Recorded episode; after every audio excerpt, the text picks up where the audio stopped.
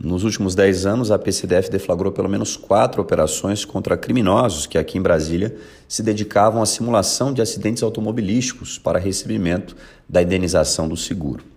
Esse é um golpe, infelizmente, muito comum em todo o Brasil, mas o ponto favorável é que ele é de fácil percepção pela polícia judiciária. Deixa eu te explicar como funciona a logística desses golpes.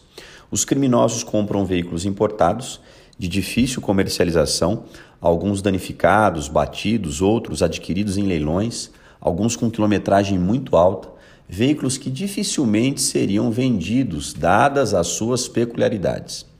Na sequência, esses criminosos contratam apólices de seguro baseadas em 100% da tabela FIP e eles percebem que 100% da tabela FIP é valor muito maior do que o valor de aquisição desse veículo, que, pelas suas peculiaridades, foi adquirido por baixo preço. O que, que os criminosos fazem na sequência? Eles destroem o veículo, batendo em outros carros, batendo em objetos fixos, eles promovem a chamada perda total do veículo, para que fiquem com 100% da tabela FIP, valor, repito, muito superior ao valor de aquisição.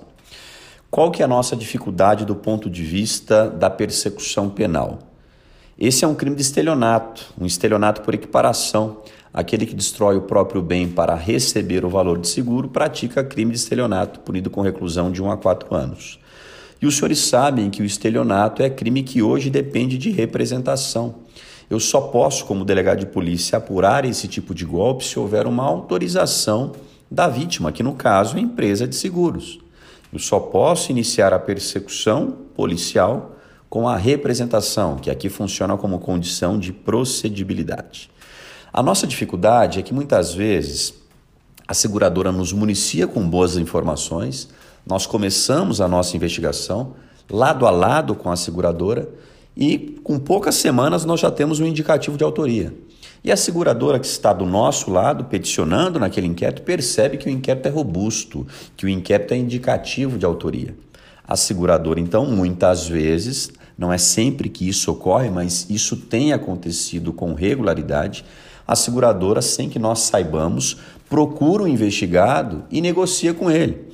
Fala, olha só, nós te pagamos 50 mil reais pelo veículo há dois meses. Existe uma investigação que já está mirando você ela depende da nossa autorização. Se você quitar o que deve para a gente, ainda que em parcelas que a gente pode dividir aqui em 12 meses, nós iremos nos retratar da representação oferecida e nós iremos trancar o procedimento policial.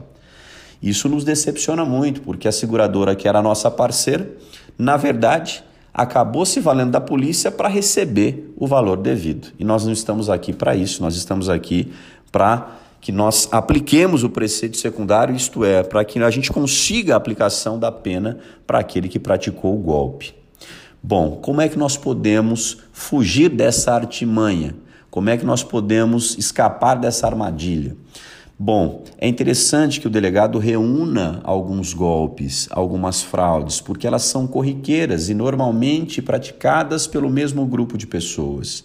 Na nossa última operação, nós tivemos, por exemplo, 12 acidentes automobilísticos com choque certeiro da coluna central dos veículos. Esse é um choque que conduz necessariamente à perda total. Os acidentes aconteciam na mesma rotatória, todos na madrugada, todos registrados na nossa delegacia eletrônica para que esse camarada não tivesse um bate-papo com o nosso agente de polícia, para que o agente não desconfiasse do golpe, tudo feito de forma virtual e, claro, com pessoas que se repetiam na condição de condutores do veículo, terceiros envolvidos, contratantes do seguro e recebedores da indenização. Então, as mesmas pessoas que se dividiam em tarefas, funcionando ora como condutor, ora como segurado, como eu te disse aqui.